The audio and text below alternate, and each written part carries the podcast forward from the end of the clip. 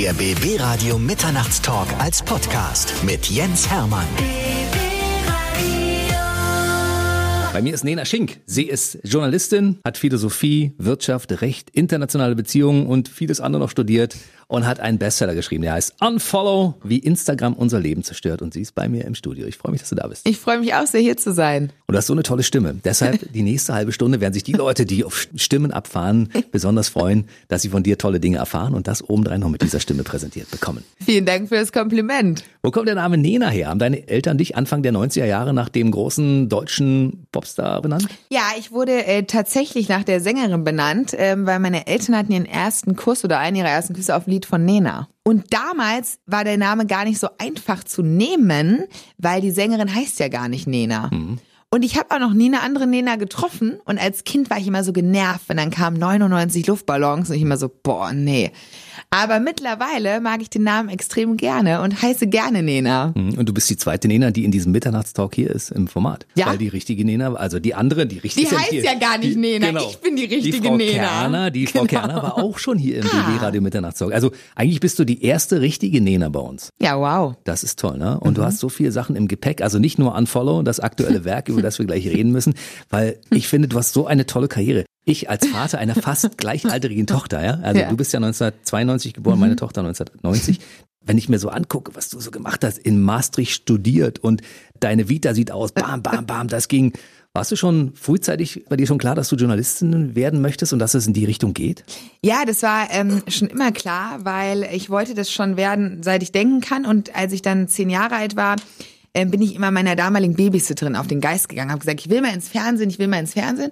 Und die hat dann lustigerweise ein Praktikum in einer Werbeagentur gemacht. Und dann hat, haben die ein Mädchen gesucht, was mehr spricht als Verona Poth, die ist damals noch Feldbusch. Und meine Eltern wussten gar nicht, wie denen geschieht. Da mussten sie schon mit mir nach Berlin und mit mir drehen für Sat 1.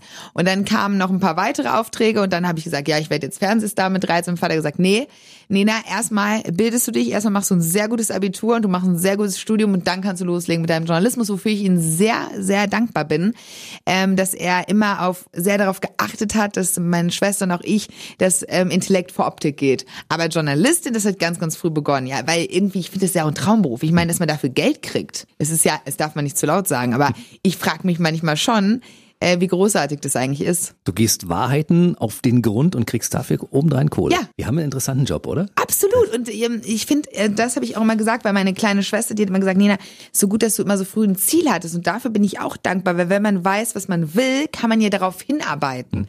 Das Schlimmste ist ja, wenn man nicht weiß, was man will, weil dann hat man ja keinen Fokus. Und ähm, ja, was ich noch sagen muss zu der Uni Maastricht, also falls es jemand hört, der gerade überlegt, äh, irgendwo zu studieren, es ist in meinen Augen die beste Uni, auf die man gehen kann. Ich hatte da die besten Jahre und es war eine sehr, sehr gute Zeit. Und trotz meinem Fokus habe ich da auch viel Party gemacht. Ist die Karriere als Fernsehstar mittlerweile vom Tisch oder nicht? Ähm, ich fand es jetzt ganz cool, Talkshow-Gast zu sein. Ähm, und ich mag Fernsehen auch gerne, aber ich mag auch Print gerne. Ich hatte für das Jugendportal vom Handelsblatt hatte ich ja meine eigenen Sendungen, die hießen Nena trifft. Und da habe ich einmal vor der Bundestagswahl 2017, genau, gut, dass ich jetzt richtig gerechnet habe, wäre peinlich geworden. Und da hatte ich äh, die Sendung Nena trifft ähm, und da habe ich alle deutschen großen Politiker getroffen und das hat mir sehr viel Freude bereitet. Und dann hatte ich Nena trifft Deutschlands Businessfrauen und dann habe ich, das war auch so ein Videoformat, wo ich erfolgreiche Frauen gefragt habe, wie sie es mit ihrem Werdegang gemacht haben. Und die Formate haben mir sehr, sehr viel Spaß gemacht. Ich liebe aber auch das Schreiben und Print. Ich kann mich, glaube ich, nicht so ganz entscheiden. Sitzt du lieber auf der Seite vom Mikrofon, also auf meiner Seite oder auf deiner Seite? Also ob ich lieber die Fragen stelle oder Ja, rede, ja. das ist super witzig. Witzige Frage. Und zwar habe ich immer gedacht, als ich in deiner Rolle war, die ich ja eigentlich immer habe, Mhm. habe ich immer gedacht, oh, ist aber schon cool, wenn man so immer interviewt wird und so. Mhm. Habe ich mich manchmal in die Rolle des Gegenübers reingesehen, weil dann denkt man ja, so ist ja cool. Und jetzt, seit ich für das Buch so viel interviewt wurde, muss ich sagen, mein Gott, bin ich froh, Journalistin zu sein und die Fragen zu stellen. Weil du wirst ja völlig, wenn du den ganzen Tag nur über dich selber redest, A, nimmst du dich irgendwann zu wichtig und B, du, du, du bist ja immer in so einem, du triffst jemanden, also wir fanden uns ja jetzt direkt sehr sympathisch, ein schönes Gespräch, aber es gibt ja auch Interviews, wo du so denkst, so, wow, als erste Frage kommt jetzt echt das und das ist so privat und du willst es dann gar nicht von dir preisgeben und deswegen vor dem Buch hätte ich bestimmt gesagt, ach, Interview zu werden ist auch ganz schön. Nach dem Buch sage ich jetzt, gut, dass ich Journalistin bin und die Fragen stellen darf. Und ich werde jetzt auch sensibler sein mhm. bei meinen Interviewpartnern. Mhm. Wir arbeiten uns langsam heran. Ja? Also wir, wir haben da ein bisschen, wir fangen ja gerade erst an, über Unfollow zu reden, wie Instagram unser Leben zerstört. Das ist nämlich das Thema, worüber wir nachher reden wollen, wenn wir hier fertig sind mit der interessanten Geschichte Nena Schink. nämlich der Werdegang. Du hast angefangen beim ja. Handelsblatt und zwar ja, bei dem jungen Format Orange. Genau. Ich habe eigentlich angefangen, ähm, ähm, mein allererstes Printpraktikum war beim Fokus, da war ich ein und nee, da war ich 20 und dann habe ich als Volontärin beim Handelsblatt angefangen. Man muss aber dazu sagen, ich war davor anderthalb Jahre lang in der Unternehmensberatung tätig, mhm. weil ich wollte erst die Wirtschaft kennenlernen. Also ich bin nach meinem Studium erstmal für anderthalb Jahre in die Unternehmensberatung gegangen und habe da als Consultant gearbeitet und das war sehr cool eine gute Zeit, harter Chef, der ganz toll war, aber viel arbeiten, also vom Montag bis Samstag und damals war ich ja erst 22, das heißt, wenn meine Freundin im Club waren, war ich meistens im Büro, aber es war sehr lehrreich und dann bin ich mit ähm, 24 zum Handelsblatt als Volontärin gegangen. Mhm. Und das war eine ganz tolle Zeit. Ich liebe das Handelsblatt ja auch so. Deswegen, immer wenn man mich fragt, warum bist du eigentlich gegangen, denke ich, na zum Glück bin ich ja nicht ganz gegangen, weil ich mache ja noch jeden Freitag für das Jugendportal vom Handelsblatt dieses ähm, Instagram-Format, das heißt Berlin Tag und Macht, wo wir über Politik aufklären. Und ja, genau. Und dann habe ich ähm, das Volontariat abgeschlossen bei Wirtschaftswoche und Handelsblatt. Und dann ähm, bin habe ich das Jugendportal mit aufgebaut und das ist mega und ich finde das super wichtig, junge Leute zu informieren und zu inspirieren. Und ja, das ist auf jeden Fall ein Herzensprojekt von mir geblieben bis heute, ja. Das ist die Frage, die ich dir stellen wollte. Ja. Wie kann eine junge, attraktive Frau ja. sich für Wirtschaft und Politik interessieren? Das ist ja so ein Thema, wo alle Leute sagen, oh, ist das langweilig. ist es ja nicht. Seitdem es dich gibt, sowieso nicht mehr. Ne? ja, also ich glaube, der Hintergrund ist da, ähm, die, also ich will ja bei der Wahrheit bleiben. Ich war damals 13, 14 und war unsterblich in einen Klassenkameraden von mir verliebt. Der fand mich aber nicht sonderlich spannend und ich wollte ihn aber unbedingt haben. Dann bin ich natürlich dumm, wie ich war, seine beste Freundin geworden, um wenigstens Zeit mit ihm verbringen mhm. zu können. Und der war immer sehr politisch interessiert. Und dann habe ich mir gedacht, hm, wenn ich mich auch für Politik interessiere und verstehe, was so SPD, CDU, FDP eigentlich bedeutet oder was sie machen, dann findet er mich bestimmt gut. Und so kam mein Interesse an der Politik und mein Interesse an der Wirtschaft kommt daher, dass mein Vater Unternehmer ist und mein Freund Unternehmer ist. Mhm. Und mein Vater hat seine Firma erst gegründet, als, als er 40 hm, war. Da war ich dann 10 nee, 42 war er, weil ich war 12. Dann habe ich das alles mitbekommen und bei uns zu Hause ähm, hat es immer eine große Rolle gespielt. Also mein Vater ist der festen Überzeugung, dass die Wirtschaft mehr verändern kann als die Politik, weil die Wirtschaft die Arbeitsplätze schafft. Hm. Und deswegen hat mich die Wirtschaft immer interessiert. Aber Politik aufgrund von Liebeskummer und einen Mann haben wollen mit 14, ja. Hat ja was gebracht unterm ja. Strich, ne? Der, der, der Mann. Äh, den Mann habe ich nicht bekommen. Nee, aber, aber die Politik ähm, hast du. Die Politik und den Job habe ich bekommen. Und du hast mittlerweile auch Politik kapiert und es ist ja. Äh, bei, bei weitem nicht so trocken, wie viele ja denken. Ne? Oh, überhaupt nicht. Es ist super spannend. Ich finde auch ehrlich gesagt, das sage ich auch mal allen, es ist so wichtig, dass man wenigstens die Grundsätze aus der Politik kennt. Hm. Also ich finde, wirklich, dass wenn man sagt, man wüsste nicht, wer unser aktueller Bundespräsident ist, dann soll man das bitte nachgoogeln und sich den Namen mal eben merken. Und ich kann auch nur jedem, jeder Frau eigentlich raten, ab und zu auch das Handelsblatt zu lesen oder ab und zu mal den Wirtschaftsteil zu lesen oder den Finanzteil zu lesen, weil wenn wir keine Lust haben, uns mit Wirtschaft und Politik zu beschäftigen, nichts ist besser oder du kannst deinen Chef eigentlich niemals besser beeindrucken oder deine Chefin in fast jedem Job, wenn du ein bisschen tagesaktuelles Wissen hast. Mal beim Smalltalk in der Kantine, es hilft in jeder Lebenslage. Und es ist doch auch spannend. Man kann Wirtschaft ja auch so spannend erzählen und Politik. Oft ist es ein bisschen langweilig, wenn man das irgendwo liest, aber Wirtschaft schafft Arbeitsplätze. Und ich meine, Kaspar Rohrstedt, das ist ja der Adidas-Chef, der Mann ist doch ein Rockstar. Absolut. Den finde ich cool. Aber warum empfiehlst du das nur Frauen? Das ist jetzt die Frage, die ich mir stelle, ja. weil jetzt müsstest, müsstest, du eigentlich auch allen Männern empfehlen, ähm, oder? Ich glaube, als Männer so? nee, das Problem ist, wenn man sich die, ähm, die Leserzahlen anschaut, also zum Beispiel der Spiegel gibt ja raus, wer es liest, welches Alter, welches Geschlecht. Männer machen das von Hause aus so ein bisschen, wa? Und das Problem ist, das Handelsblatt lesen wahrscheinlich, ich habe jetzt die genauen Zahlen nicht im Kopf, ich würde mal tippen, 80 Prozent Männer. Den hm. Spiegel lesen 70 Prozent Männer. Und das, daran sieht man halt an den Zahlen, warum ich es vor allem, vor allem Frauen dazu ermutigen will, sich mehr für Politik und Wirtschaft zu interessieren, weil ich immer denke, wir lassen uns zu leicht die Butter vom Brot nehmen, weil wir uns für diese Themen nicht interessieren. Und das sollten wir und Männern, Männer dann auch in der, in der Diskussion schlagen, in der politischen und wirtschaftlichen Diskussion. Aber natürlich sollen sich auch Jungs für Politik und Wirtschaft interessieren. Absolut. Das ist wahrscheinlich bei mir das Geschlecht näher ist. Ne? es ist aber auch ein bisschen sexy, wenn Frauen sich mit Wirtschaft und Politik ein bisschen auskennen. Ja! Das sage ich muss auch. Ja ein bisschen sagen, ne? Also obwohl ich meinen, meinen, meinen ersten Schwarm da ja trotzdem nicht bekommen habe, obwohl ich dann plötzlich die Beste in Politik war, ne? Also das hat trotzdem nicht geklappt. Leider. Ja. Und wer es auf die Art und Weise nicht schafft, also sich ans Handelsblatt ranzuwagen, der kann ja mit dem jungen Format mal anfangen, weil das Genau, ist der nämlich, kann ich mit Orange das anfangen. unheimlich geil aufbereitet, finde Ja, und ähm, bei Orange ist es wirklich so, dass wir, also das probiert wird, das lustig oder cool zu erklären. Und der Redaktionsleiter da, der heißt Andreas Dörnfelder und der, finde ich, macht das super, wie er die Themen immer, es hat auch immer Nutzwert. Zum Beispiel hat er mal ähm, Sekt und Wein Sekt verglichen, ob überhaupt das vom Discounter schlechter ist. Und da lernt man viel über Preise, über Wirtschaft.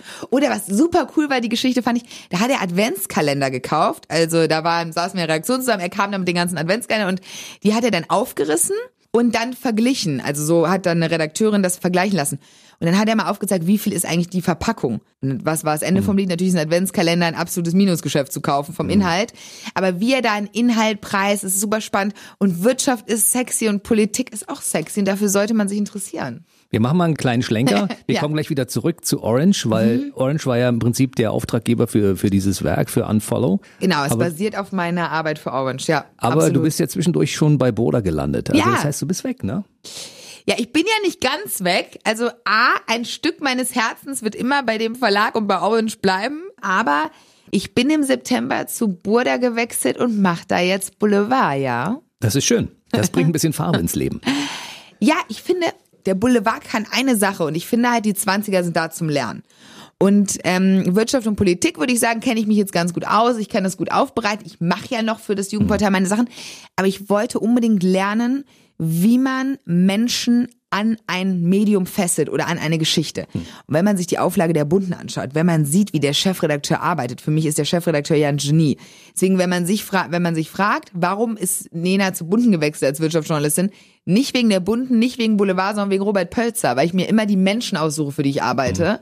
Weil du musst ja deinen Chef respektieren. Und ich finde, dass Robert Pölzer extrem gut ist und der könnte auch den Spiegel leiten in meinen Augen. Der ist einfach großartig. Und die Bunte ist auch toll. Das ist deutsches Kulturgut. Wir hatten übrigens schon bei der Bunten erfolgreiche Frauen auf dem Cover, als alle Frauenmagazine immer noch Beauty-Tipps gegeben haben. Da haben wir schon gesagt, die Frauen sind im Kommen. Und ähm, ich bin happy für die Bunte zu arbeiten und jetzt mal so die andere Farbe von mir auszuleben. Aber da interviewe ich ja auch vor allem Politiker. Ich sehe schon, dass wir uns die nächsten 20 Jahre regelmäßig hier treffen müssen, um über die aktuellen Entwicklungen zu reden. Jetzt reden wir aber erstmal über Ja. Unfollow. Und Ja. zwar, wie Instagram unser Leben zerstört. Das ist der Subclaim von diesem Buch. Ja. Und ich, als ich das auf den Tisch bekam, dachte ich, Mensch, die ist kurz über 20. Das ist wahrscheinlich eine, die Instagram nutzt. Es ist ja so, wenn, wenn jungen Leuten das Handy runterfällt, ist ja so, als wenn ein Körperteil amputiert Ja. wird heutzutage. Ne? Ja. Und äh, wie kann jemand, der über 20 ist, Instagram so Ja. auseinandernehmen, wie Ja. du das gemacht hast? Wie bist Ja. du dazu gekommen? Also bei mir war das auch so, ähm, dass man, glaube ich, eher mich ähm, ohne Handy zu erleben war schwierig. Ich habe damals, es war 2017, ähm, da habe ich Instagram schon genutzt, aber ich hatte ein privates Profil. Ich hatte meine Landschaft aus Israel, mich und meine Freundin im Auto, also wie es ganz normal. Und damals hat der ähm, Andreas Dörnfelder, mein damaliger Chef und heutiger Freund, der hat dann gesagt, ja, Nena, möchtest du nicht mal einen Selbstversuch machen und Influencerin werden? Also probieren, Influencerin zu werden, Experiment machen. Und ich habe damals so gedacht, hm, weiß nicht, aber klar, eigentlich ganz geil in der Arbeitszeit und dann brauchte er mich auch nicht lange zu überreden, fand ich ziemlich cool. Und dann habe ich angefangen, Follower und Likes, also das Ziel war, in kürzester Zeit Follower und Likes zu kriegen. Und dann habe ich gepostet und da musst du ja immer Menschen, also wer Instagram nicht nutzt, da muss man immer bei Menschen den Folgen-Button drücken, damit sie dir zurückfolgen. Da musst du die Bilder durchliken, damit du ein Like zurückkriegst. Das ist absolut gaga. Und dann habe ich angefangen, mich selber zu inszenieren und dann habe ich schnell gemerkt, es gibt einfach einen Tipp, der klappt und zwar wenig Kleidung und viel Zeit. Mach dich nackig. Ja, es ist so. Mach dich nackig ist, wenn du bei Instagram Follower und Likes haben willst, dann mach genau das. Und das habe ich dann leider auch gemacht und im Nachhinein kann ich nur sagen, ähm, als Wirtschaftsjournalistin ein Bikini-Bild von sich hochzuladen ist granatendämlich. genau. Und auch alle anderen Frauen und Männer, also ein Mann in Badehose ist genauso granatendämlich. Also wenn du ernst genommen werden willst, dann mach dich nicht am Strand äh, im Badehose auf Instagram öffentlich. Warum? Das ist die große Frage. Warum? Ja. Ich habe mir die ganze Zeit die Frage gestellt, ich bin in einer Generation aufgewachsen, wo wir hatten, wenn überhaupt, ein Festnetztelefon. Weißt du, Ja. da musstest du, wenn du telefonieren wolltest, noch in den Flur gehen, weil da das Telefon stand. Aber ich kenne auch noch von meinen besten Freundinnen die Festnetznummer auswendig. Und damals äh, gab es auch immer Ärger mit meiner Mutter, äh, weil wir beide telefonieren wollten und wir hatten nur eine Leitung. Also das kenne ich auch noch. Aber jetzt bist du Nutzerin von Instagram Ja. gewesen und hast Ja. äh, das inszeniert. Ich nutze es immer noch, aber privat. Ja. Aber du hast eine Karriere inszeniert. Ich habe eigentlich genau das in der Zeit gemacht, was die Influencerinnen par excellence machen. Fake it till you make it. Ja. Ich meine, ohne Instagram hätten die Influencerinnen keine Relevanz. Da bin ich fest von überzeugt. Die haben es geschafft, der Menschheit vorzugaukeln, dass es ein Job ist. Die haben sich auch ihre Einladung selbst besorgt. Also das ist ja wirklich krass. Das beschreibe ich auch in meinem Buch im zweiten Teil. Habe ich ja probiert, die Instagram-Welt mal so ein bisschen zu entzaubern. Und da beschreibe ich ja so ein bisschen, wie waren die in echt? Horror waren die. Also, und das Krasse ist, ich durfte viele Geschichten, die mir erzählt wurden, leider nicht benutzen. Aber zum Beispiel hat mir eine PR-Beraterin mal erzählt, wie ein Influencer sechsmal darum gebettet hat, zu dem Event eingeladen zu werden. Das wäre ja eigentlich jedem Menschen schon zu blöd. Und sich dann so inszeniert hat, als wäre er der Star des Abends auf Instagram. Ich meine, letztens die Bild hat jetzt gepostet, Frau tut, so- also Influencerin sagt, sie ist auf Bali, die Bilder stammen aus dem Ikea Store. ähm, beim, beim Kumpel von mir in London wohnt eine Influencerin in seiner Wohnung, die zahlt die Miete nicht richtig, aber postet andauernd, ob man die Chanel hat, ob sie dir eine Chanel-Tasche heute kaufen soll für 4000 Euro. Und klar verdienen viele damit auch viel Geld, aber ich finde, der Beruf Influencer ist so empathielos, dass es Horror ist und ich glaube, es kann dich nicht glücklich machen, wenn sich das ganze Leben nur um dich selber dreht. Es ist eine ganze Industrie. Wenn man Ja. sich Kardashian anguckt zum Beispiel, ich habe mich am Anfang gefragt, als sie rauskam, was hat diese Frau geleistet, außer dass sie einen dicken Hintern hatte. Ja. Ja, und Ja. viele Fans ihren Hintern toll fanden. Ja. Aber die hat doch nichts weiter gemacht. Nein. Und auf einmal ist sie ein Rockstar. Ja, das zeigt auch, woran es vor allem meiner Generation fehlt. Und ich finde, wir sind ja schon eine Generation von Selbstdarstellern. Und ich bin der festen Überzeugung, man muss einfach auch mal fragen, warum ist es möglich, Influencerin zu sein? Also man muss ja auch mal diesen Beruf hinterfragen. Den hinterfragt einfach keiner. Mir haben Marketingchefinnen gesagt, dass sie gar nicht wissen, ob sie einen Lippenstift mehr verkaufen, wenn ihnen jetzt so eine Influencerin in die Kamera hält. Aber es wäre gut für die Marke. Man muss am Puls der Zeit bleiben. Und das ist dieses, das ist wie, mir kommt diese Instagram-Influencer-Welt manchmal vor wie des Kaisers neue Kleider. Ähm, das gibt auch dieses Märchen, Ja. wo der gar nichts anhat und dann tun die Menschen so, als hätte er die tollsten Kleider und irgendwann sagt ein Junge, der hat doch nichts an.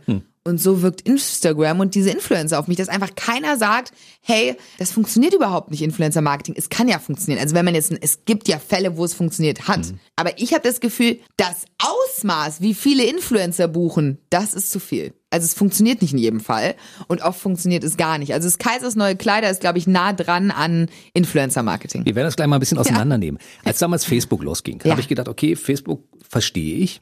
Ja, man, man kann da irgendwelche Dinge den Freunden mitteilen, dass die also teilhaben am, am Leben. Dann fingen die Leute an, bei Facebook ihr Essen zu fotografieren. Und da habe ich so gedacht, was soll das?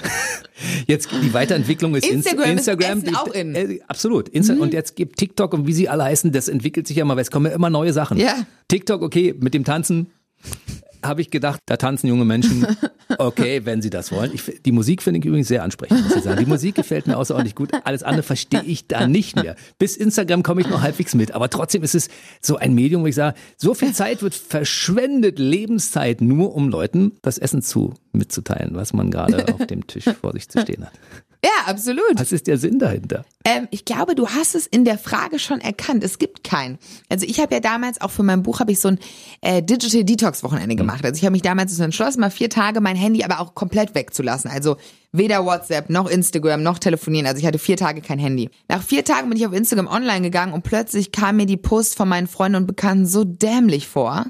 Es macht ja Sinn. Es gibt ein paar Sachen, die Sinn machen. Zum Beispiel, wenn man in der Stadt ist und man hat jetzt keinen Bock, irgendwie jedem zu schreiben, ob er gerade da ist. Dann passiert es ja schon mal, dass man irgendwie ein Bild, aber jetzt liegt die Betonung auf, dafür reicht ein Foto in der Story, dass vielleicht irgendwer aufmerksam wird, dass du in der Stadt bist und nicht zehn. So, ein Foto mal zu posten ist ja gar nicht schlimm. Ähm, das ist ja wie mit allem im Leben. Gegen Absolutismus bin ich eh, deswegen heißt das Buch ja Unfollow und nicht Delete. Aber warum man jedes Mittagessen posten muss, keine Ahnung. Äh, oder warum man seine Schuhe posten muss. Manche Menschen posten auch ihre Schuhe, um zu zeigen, dass sie neue Schuhe haben. Warum das denn? Also, ähm, und vor allem sollte man sich immer fragen, warum man das postet, welchen Sinn es hat und aber vor allem, deswegen heißt es Unfollow, warum konsumiere ich die Inhalte anderer Menschen? Also ich bin ja 900 Leuten entfolgt auf Instagram. Ich habe keinen einzigen vermisst und ich habe viel, viel mehr Zeit. Diese Influencerinnen, warum folgen wir denen?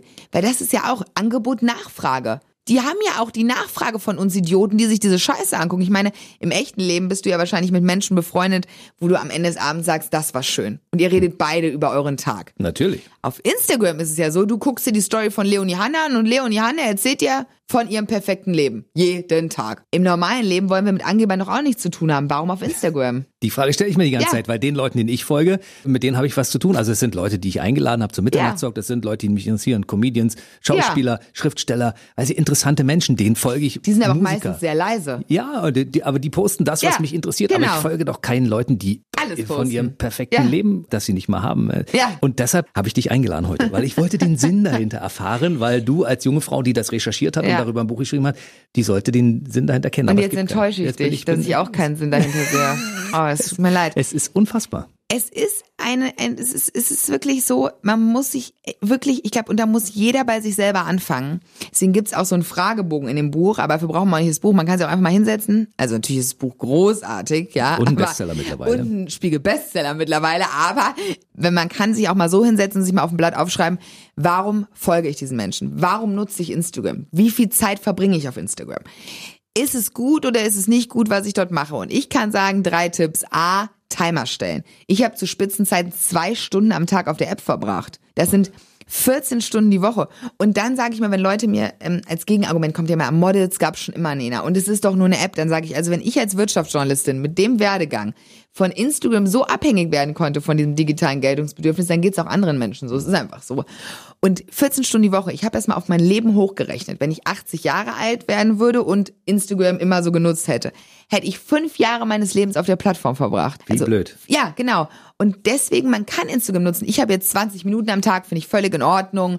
Man kann auch mal ein Bild von sich posten, aber es darf nicht sein, dass man das Essen kalt werden lässt, um ein Foto zu machen. Das passiert ja. Es ist ja wirklich, es ist wirklich, und ich glaube, wir müssen uns alle mehr vor Augen halten, wie gaga wir uns verhalten. Du hast gesagt Digital Detox. Ja. Das heißt, du hast also mal vier Tage ohne Handy verbracht. Komplett. Man kann ja in dem Fall schon von einer Sucht sprechen, die man hat. Ne? Absolut. Wenn man wenn man so oft am Handy sitzt Oh, und, und und und Ja. seine Schuhe Ja. postet und seine Ja. Handtaschen und sein. Essen und sonst was, ist es eine Sucht. Wie war das für dich? Hast du Entzugserscheinungen gehabt während der vier Tage? Ja, am Anfang war es natürlich Horror. Also ich kam dann am Gardasee an und dann war der, der Gardasee ist ja noch so schön, ne? Der ist ja so hübsch. Kam ich da an und dachte so, ach, das würde ich aber jetzt gerne mal fotografieren und das und das wäre auch gut für meine Story und der Ausblick, oh, wäre der toll. am Ende konnte ich ja zum Glück keine Stories machen und es gibt, glaube ich, zwei Bilder von mir am Gardasee. Das waren Schnappschüsse von meinem Freund. Da haben wir eine einzige Sekunde für gebraucht. Und es war mein schönstes Wochenende in den letzten Jahren. Ich weiß jetzt natürlich nicht, ob es diese tolle, diese tollen Leute waren, die mit mir da waren. Mein Freund oder der Gardasee an sich, den finde ich ja so toll. Aber ich glaube, es hatte auch was damit zu tun, dass ich kein Handy hatte. Ich war nicht abgelenkt. Ich war in dem Moment in der Realität und ich habe auch mal vier Tage gar nichts mitbekommen und das hat sehr gut getan. Eine Freundin von meiner Schwester, Pia hat mir heute die Sprachnotiz von ihr weitergeleitet. Da hat sie meiner Schwester erzählt, dass sie so traurig ist, weil sie keine Valentinstagsrosen bekommen hat. Auf Instagram hätte ja wirklich jeder Rosen bekommen. Und das ist das. Es hört sich so dumm an. Aber wenn man dann selber eh schon sauer ist auf den Freund, dass man nichts bekommen hat und er einem nicht zum Valentinstag gratuliert hat und dann macht man diese App auf und Rosen eins, 100 Rosen die zweite, Blumenstrauß hier da, dann fühlt man sich schlechter. Und da kann man nichts gegen tun. Und deswegen, wir brauchen mehr Digital Detox. Ist das der Grund für dieses viele Gehate im Netz, dass die Leute also Dinge von anderen Leuten sehen und darauf neidisch sind, dass die etwas haben, was man selbst nicht hat? Ja, aber ich glaube, der Grund für das Gehate, ich bin ja super dankbar, dass jetzt soziale Netzwerke müssen jetzt melden. Also zum Beispiel sowas wie, wenn jemand dem anderen so Nazi-Propaganda schickt, das muss gemeldet werden. Also wenn es Fremdenhass gibt oder sogar, ja. Morddrohungen. Morddrohungen, Vergewaltigungsdrohungen, sowas. Und das ist so wichtig. Und ich frage mich, wie lange hat das denn bitte gedauert, dass es jetzt erst, also, dass es jetzt erst sowas gibt? Weil ich glaube, es ist nicht wegen dem Neid, also deswegen auch, aber ich glaube, es ist, du kannst so wunderbar anonym sein. Ich meine, Menschen in der Realität irgendwas zu sagen, das gibt's auch. Krummes Gedankengut gab es schon immer. Also Nazi-Propaganda gab es jetzt nicht erst seit Instagram, wie wir ja leider alle wissen. Aber in dieser, in dieser, in dieser Bubble ist es so einfach. Du machst dir ein Fake-Profil, nimmst eine Blume aus dem Internet als Account und teilst deine bösartigen Gedanken. Und es ist diese Anonymität, die diese ehrlich gesagt Arschlöcher schätzen. In deiner Zeit als Influencerin wurdest du, wurdest du auch gemobbt. Gemobbt, finde ich, ist immer so ein krasses Wort. Ich finde, wenn jemand wirklich gemobbt wird, ist es so schrecklich. Beleidigt. Beleidigt, das sagen wir lieber, Mhm. weil Mobbing ist so ein hartes Wort. Ähm, ja, das war krass, weil wenn man ein öffentliches Profil hat, macht man sich ja Mhm. angreifbar. Und ich war ja mal in einer Modelagentur mit 16 und da wurde ich auch immer kritisiert, weil da wird ja nur das Aussehen beurteilt. Aber was ich auf Instagram dann erlebt habe, es war viel, viel krasser. Und ich würde heute sagen, dass ich lieber wollen würde, dass meine jüngere Schwester in einer Modelagentur ist als auf Instagram als Influencerin, weil da haben mir 16-jährige Mädchen geschrieben, bei deiner Hackfresse bringt dir deine dünne Figur aber auch nichts. Und welches das ist 16-jährige Mädchen würde im echten Leben zu mir kommen? Und dir so etwas ins Gesicht sagen. Und, ist ja, und bei meinem 16-jährigen Ich, das wäre abgeprallt. Damals gab es auch diese tollen Casting-Direktoren, die gesagt haben, also die, die äh, Nena hat sehr lange Beine, es ist sehr gutes Gesicht, ist ein bisschen unebenmäßig. Vielleicht ist der Mund zu groß, vielleicht aber doch besonders. So schwafeln die ja dann, während du da stehst vor dir rum. Ich wurde mit 16 damals unfassbar wütend und bin am Ende aus meiner Modelagentur auch geflogen, weil ich mir die Haare nicht abschneiden wollte für ein Shooting in Lissabon. Und ich bin mit Stolz rausgeflogen. Und mein 26-jähriges Ich, oder 25 war ich da, hat dann diesem komischen Mädchen noch geantwortet, warum sie mir sowas schreiben würde und sich probiert zu verteidigen. Und dann habe ich gedacht, mein Gott, Instagram macht uns dünnhäutiger, also hat mich dünnhäutiger gemacht als mit 16. Das ist ja völlig gaga. Also, dieses Mädchen finde ich auch immer noch unfassbar. Vielleicht war es auch irgendwie einfach jemand anderes und hat sich als 15-jähriges Mädchen ausgegeben. Vielleicht war es der Ex-Freund, den du damals mit der Politik beeindrucken wolltest und der sich anschließend Der recherch- ist äh, doch nie mein. Ex-Freund geworden. Es war doch das Schlimme. Der wollte ja nie mit mir zusammenkommen und ich habe es ja wirklich redlich versucht, aber Vielleicht er wollte wollte er nicht. irgendwann ja doch und hat gedacht, oh, dafür Nee, ich glaube mich ehrlich, rächen. ich glaube ehrlich gesagt, nee, den habe ich wirklich einfach nicht abbekommen. Weißt du denn mittlerweile, dass du dich so gut in Politik und Wirtschaft auskennst? Klar, wir waren doch dann zusammen im Sovi-LK. Ich war ja über ein Jahrzehnt seine beste Freundin und ähm, wir waren dann sogar zusammen im Sozialwissenschaften-Leistungskurs und ich habe ihm das jahrelang schon gezeigt, wie smart ich jetzt bin. Aber ich glaube, ich war einfach nicht sein Typ. Aber bei anderen Männern hat das immer Eindruck gemacht, gut in diesen Themen klarzukommen. Er war der Einzige, den es nicht beeindruckt Okay, hat. ich bin auch beeindruckt, deshalb habe ich dich heute eingeladen. Unfollow ist das Werk von Nena Schink, wie Instagram unser Leben zerstört. Wie lange hast du an diesem Buch geschrieben? Da steckt unglaublich viel Arbeit und Zeit drin. Ja, und Recherche. Mhm. Ich habe ähm, zwei Monate Vollzeit ähm, das Projekt gemacht. Und zwar zwischen meinem Handelsblatt Burdawex habe ich mir zwei Monate freigenommen den Sommer, um das Buch zu schreiben. Und dann habe ich drei Monate das noch neben der Arbeit gemacht. Also insgesamt war das Problem war aber dann wirklich, ich habe das unterschätzt. Und mein Arbeitstag war dann drei Monate lang so, dass ich um acht aufgestanden bin, mich fertig gemacht habe zur Bunden zu Burdergang. Da war ich so bis 19 Uhr. Dann bin ich in die Bib gegangen in München und habe dann da bis zwölf geschrieben, bis zehn, dann hat's dicht gemacht dann noch von zehn bis zwei bei mir zu Hause. Und nach drei Monaten mit diesem Lebensrhythmus habe ich dann wirklich gemerkt, also Investmentbankerin wäre dann doch kein Job für mich. Am Ende war ich ziemlich durch. Aber ich bin jetzt stolz auf das Buch und ich glaube, es hat sich gelohnt. Du hast damit in ein Wespennest gestochen. Das muss man tatsächlich sagen, wenn man sich das mal so anschaut. Ich meine, das war die Frage, die sich wahrscheinlich viele gestellt haben. Wie kann eine kurz über 20-jährige Frau so ein Buch schreiben, wo sie genau das zerstört, wovon diese ganze Generation Träumt. Träumt, ja, Ja, genau. das freut mich jetzt gerade auch am meisten, dass ich, also dass, dass es jetzt ein Spiegel-Bestseller geworden ist, würde ich ja lügen, wenn ich sagen würde, dass mich das nicht gefreut hat. Aber was mich noch mehr als der Platz auf der Bestsellerliste freut, ist, und ich hoffe, das machen noch viel mehr Lehrer oder vielleicht die jetzt gerade das Radio hören, ähm, ich krieg ganz viele Nachrichten von Schülerinnen und Schülern, die mir ihr Unterrichtsmaterial schicken, weil das Unterrichtsmaterial ist ein Interview mit mir. Also schwarz-weiß, ausgedruckt, Südkorea, großes Interview. Und dann müssen die das diskutieren. Und ein anderer hat ähm, eine, die Rezension bekommen in eine Klasse und dann sollten sie einen Leserbrief schreiben, wie sie die Re- Buchrezension fanden. Und das finde ich so, so toll, dass an Follow jetzt ein Thema geworden ist. Und äh, was ich auch ganz toll fand, das hatte, das war so mein, man hat ja, wenn man schreibt, ein Traumszenario, wer der Leser ist. Und mein Szenario war immer, dass eine Mutter und eine Tochter gleichzeitig das Buch lesen und darüber diskutieren. Und das ist wirklich eingetroffen, weil es haben mir jetzt schon mehrere Mütter geschrieben, dass sie es gerade gemeinsam mit ihrer 13-, 14-jährigen Tochter lesen und darüber diskutieren. Und das finde ich toll, weil es auch zeigt, dass die Mütter so ein Interesse an ihren Töchtern haben, dass sie sich auch mal mit Instagram auseinandersetzen. Weil ich glaube, dieses Interesse, weil, wenn meine Mutter immer gesagt hat, ach, Instagram ist ja so Horror und so, habe ich gedacht, Mann, ist die alt, die checkt's einfach nicht, ja. Aber als sie dann angefangen hat, sich mit der App auseinanderzusetzen, und mir dann aufgezeigt hat, Nena, dein Profil ist öffentlich, das wirkt vielleicht nicht so auf dich, aber es können so und so viele Menschen sehen. Nena, ich habe rausgefunden, im Silicon Valley bei Facebook sind Psychologinnen angestellt, die nur dein Verhalten analysieren, damit du länger in der App bist. Damit hatte sie sich mich natürlich, weil das hat mich natürlich hoch interessiert. Das wusstest du vorher noch nicht. Nee, das wusste ich damals nicht, dass Psychologen bei Facebook angestellt sind, die nichts anderes machen, das ist ein unethisches Verhalten eigentlich, als zu analysieren, wie sie mich noch länger auf der App halten können. Und das war damals von meiner Mutter so Argumente, wo ich gedacht habe, krass, ich bin ja eigentlich wie so ein Roboter, wie so eine Süchtige, die von anderen Menschen konditioniert wird. Und das ähm, war gut von ihr, dass sie da so recherchiert hat. Und mittlerweile nutzt du die App nicht mehr so häufig. Hast du dir ein Zeitfenster gestellt? Genau. Ja? Also erstmal habe ich mein Profil auf privat gestellt und nicht mehr auf öffentlich. Das Deshalb heißt, bin ich da auch nicht raufgekommen, weil ich habe mich irgendwie gewundert. Deswegen, ähm, nein, ich, ähm, ich nehme aber auch an, also jetzt nicht, dass ich jetzt sage, ich will, ich will ja den Austausch haben, sonst hätte ich ja kein Buch geschrieben.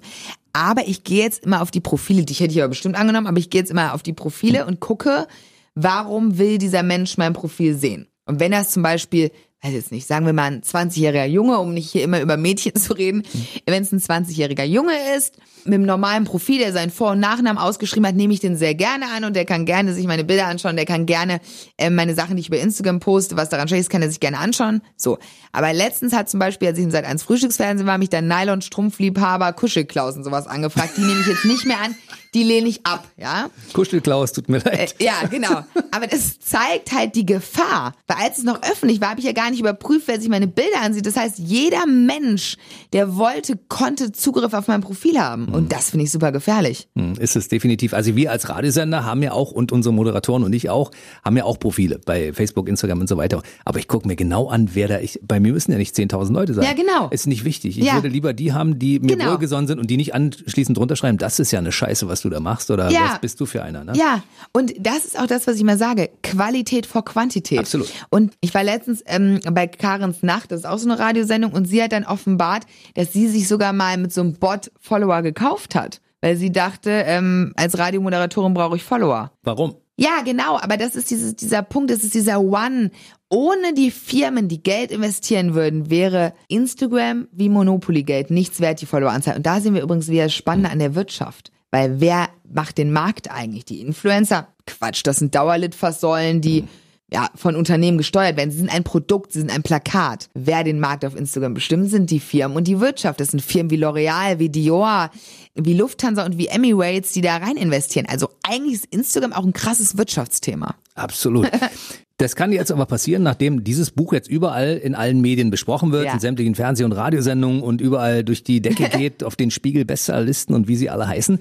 Das kann ja durchaus sein, dass du jetzt demnächst auch in Schulen vor den Nutzern dieser Instagram-Geschichten, also ich sag mal Schulkinder zwischen äh, 10 und Ja. 16, das ist ja so die, die Hauptzielgruppe, Ja, ne? ja. Dass du vor denen sprechen musst und sagen, Leute, wisst ihr überhaupt, was da für Gefahren drin stecken? Ja, Weil du das bist ja auch ein Vorbild zu und, machen. und du bist vor allen Dingen jemand, wo die jungen Leute zuhören. Du hast ja Zugang zu denen. Ich glaube, der Zugang ist einfach der, dass A, ich selber ja ein Instagram-Opfer war, also ich bin ja kein Deut besser und B, bin ich wahrscheinlich von der Altersgruppe noch nicht so weit weg und ich bin auch nicht die Mutter oder die Schwester. Genau. Zum Beispiel meine Schwester lässt sich auch lieber von anderen Menschen belehren als von ihrer großen Schwester mir. Aber ihre Freundinnen, die hören mir gerne zu bei meinen Ratschlägen. Und ich glaube, dass das der Punkt ist. Das würde ich sehr, sehr gerne machen in Schulen. Einfach, weil ich das so wichtig finde. Und ich frage mich auch, warum die Politik so wenig darüber aufklärt. Zum Beispiel ein letztes Beispiel, was aber sehr gut symbolisiert die Gefahren. Ähm, eine Freundin von mir war spazieren bei sich in der Nachbarschaft, hat ähm, dann ein Bild von sich gepostet, irgendwie Spaziergang, weiß nicht mehr, was da drunter stand. Und danach hat jemand geschrieben, jetzt weiß ich endlich, wo du wohnst, pass auf dich auf. Ui. Das ist ja wahrscheinlich nur eine digitale Drohung, ja, müssen wir nicht länger drüber reden. Aber das zeigt doch, warum. Warum setzen wir uns sowas aus? Das ist doch völlig krank. Ich verstehe wirklich nicht, das kann mir jeder beantworten. Selbst ein Star kann mir das gerne beantworten. Wenn man so postet wie JLo oder Beyoncé, das ist ja nur Inhalt über die Arbeit. Ja, klar kannst du ein öffentliches Profil haben. Aber warum wollen normale Menschen ein öffentliches Profil haben? Ich verstehe das mittlerweile nicht mehr. Und wenn du so Hashtags setzt wie Follow for Follow oder Like for Like, sind die erfolgreichsten Hashtags. Was für Vollidioten schauen sich denn dein Profil an bei Follow for Follow oder Like for Like? Das habe ich auch in meinem Buch beschrieben, wie schwachsinnig das eigentlich ist. Das ist ja. es tatsächlich. Also ich folge nur den Dingen, die mich wirklich interessieren. Ja? Ja. Und da gehören keine, keine Leute zu, die ich namentlich nicht kenne und mit denen ich auch nichts zu tun haben will. Genau, und da ist es auch völlig in Ordnung. Also es gibt ja den gesunden Instagram-Konsum. Es gibt zum Beispiel den Account Mädelsabende. Das ist aber auch ein journalistischer Account, ähm, da sind auch Redakteure im Hintergrund. Da geht's nur um Inhalte, die reden über Krebs, über Trauer, über Schönheitsideale. Es ist ein toller Account. Also man kann auf Instagram auch Inspiration finden, aber man findet keine Inspiration, wenn man sich Pamela Reifs Profil anschaut. Jetzt hätte ich gerne mal ein Beispiel auch für Jungs. Wir waren wieder monothematisch bei ja, den Mädels. okay. Es gibt eine Seite, die heißt Was mit Wirtschaft. Das ist ein Instagram-Account. Und da wird immer täglich das Wirtschaftsthema des Tages aufbereitet. Und ich finde, dass die Seite eher was für Jungs ist, weil das auch so Themen wie Fußball sind. Also wir wollen ja jetzt nicht so gendermäßig Mhm. denken. Wir sind ja in einer neuen Zeit angekommen zum Glück. Aber ich glaube, dass was mit Wirtschaft eine sehr, sehr gute Seite für Jungs ist, der Instagram-Account. Da wird Wirtschaft einfach und cool erklärt, aber eher mit, manchmal mit mehr Jungsthemen als mit Mädchenthemen, würde ich Gut, sagen. damit haben wir es wieder ausgewogen. Genau, so, jetzt, jetzt die Frage. wieder- Ich, ich brauche die Quintessenz aus diesem Buch. Ja, ich, ich, ich fasse mich jetzt sogar mal kurz. Musst das du sind nämlich zwei Sätze. Das ist, und zwar ist es, hör auf, ein Follower zu sein, werde zum Influencer deines eigenen Lebens. Und das ist eigentlich die Quintessenz. Deswegen heißt es ja wirklich nicht Delete. Man kann es gut nutzen, aber halt, indem man ein gesundes Maß der Dinge bekommt. Also halt, indem man einfach mal schaut. Ich bin 900 Leuten entfolgt. Geh doch mal durch, setz dich doch mal hin abend und guck mal, wem du entfolgen solltest. So, guck mal, mach dir das Profil Freude. Warum folge ich dem? So, und dann rigoros entfolgen. Dann kontrollieren, ist mein Profil öffentlich und privat? Welchen Nutzen hat Instagram für mich? Da gibt's ja, da muss ich jetzt wirklich darauf hinweisen, in dem Buch ist es sehr detailliert per Fragebogen, mhm. wie man zu einer gesunden Nutzung kommt. Es ist möglich. Aber das dafür muss man sich erstmal kritisch hinterfragen und das ist meistens nicht so schön. Sich seine eigenen Fehler zu, einzugestehen, ist ja immer Horror. Ich glaube, dass einige Leute auch sagen, was soll ich jetzt mit der neu gewonnenen Zeit machen, die auf einmal da ist? Ich könnte ein Buch lesen.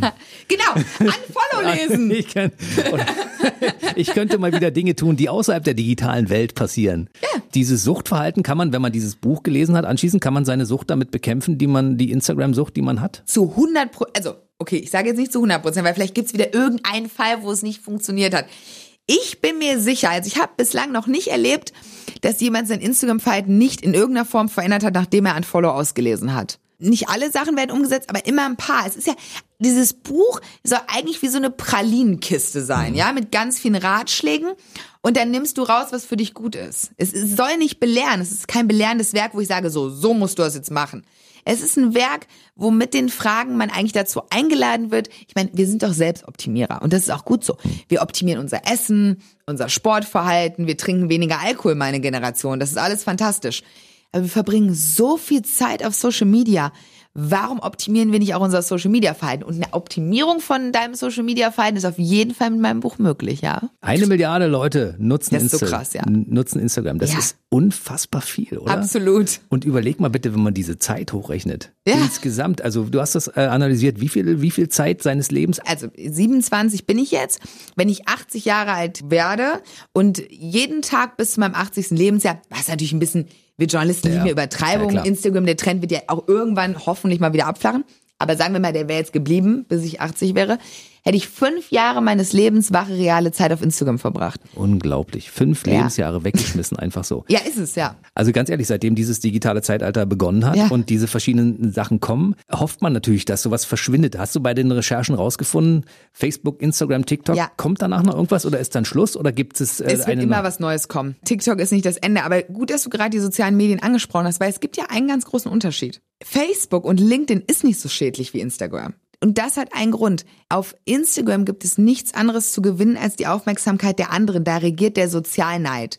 Du kannst deine Bilder super leicht filtern. Du konkurrierst mit digitalen Lügen. Und auf LinkedIn geht es aber vor allem ums berufliche Fortkommen. Es hat doch ein Klar, auch da wird viel Mist gepostet. Aber es geht nicht nur um die Optik. Es geht um Jobs, es geht um Artikel, es geht um sowas. Und Facebook war eigentlich mal dafür da, dass du mit Freunden in Kontakt geblieben bist. Und bei Facebook geben die Menschen sich auch gar nicht so viel Mühe mit ihren Fotos. Also wenn ich mir die Profilbilder da anschaue und dann das mit dem Instagram-Profil vergleiche, dann muss man sagen, Facebook ist auch die ehrlichere Plattform. Also für mich ist wirklich Instagram die selbstzerstörerischste Plattform, die es gibt ich bin wirklich Facebook-Fan, ja. muss ich ganz ehrlich ja. sagen, weil das ist ja auch meine Generation, die Facebook noch nutzen. Aber Facebook ist auch wirklich, also ich bin bei Facebook nicht so abgeneigt wie bei Instagram.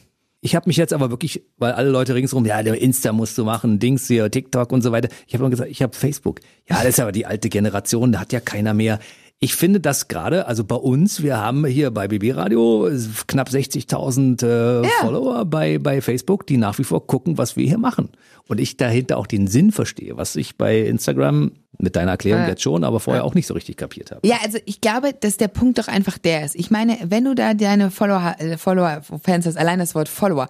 Meine Mutter hat immer lustig zu mir gesagt, Nina, es war früher ein Schimpfwort und deine Generation folgt Menschen und ist ein Follower. Sehr mhm. Absurd. Finde ich übrigens auch absurd. Deswegen unfollow.